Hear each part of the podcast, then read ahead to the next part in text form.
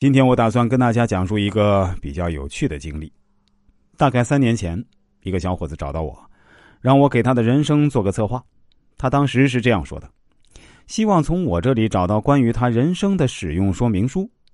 这小伙子一加上我呢，就跟我大倒苦水：“师傅，你不知道宝宝心里有多苦啊！”我当时有点纳闷这二十多了还自称是宝宝，而且还是在我这样一个陌生人面前这样自称宝宝。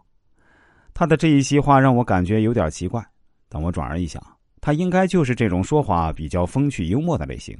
于是我也索性对他说：“有点苦啊，不妨说来听听。难不成你比旧社会的杨白劳还命苦不成？”这小伙子回答说：“师傅啊，你知道吗？人生如梦，我失眠；人生如戏，我穿帮；人生如歌，我跑调。我真的感觉自己一无是处。我现在啊，感到万分沮丧。”甚至开始怀疑人生。我对他说：“你这还是只有论点没有论据啊！”小伙子又对我说：“师傅，不瞒你说，今年是我人生第四次考公务员了。前三次我都与录取分数线失之交臂，而且搞笑的是，每次都只差几分的样子。真的是明明看到目标在前面，但伸出手来就是抓不到啊！看看自己身边的朋友，一个个都考上了公务员。”吃上了国家的铁饭碗，我心里真的很不是滋味啊！很多时候看新闻啊，看到社会在不断发展，我都想感叹一句：厉害了我的国！但为什么我这么挫？这不马上又要省考了吗？我不知道自己能不能考上，就是我有没有这个命？希望师傅给我指点迷津。这还真是个挺有幽默感的小伙子，我心想。于是我问他说。为什么一定要把自己的奋斗目标确定在考公务员上面呢？人生的路有很多条，为什么非得在一棵树上吊死呢？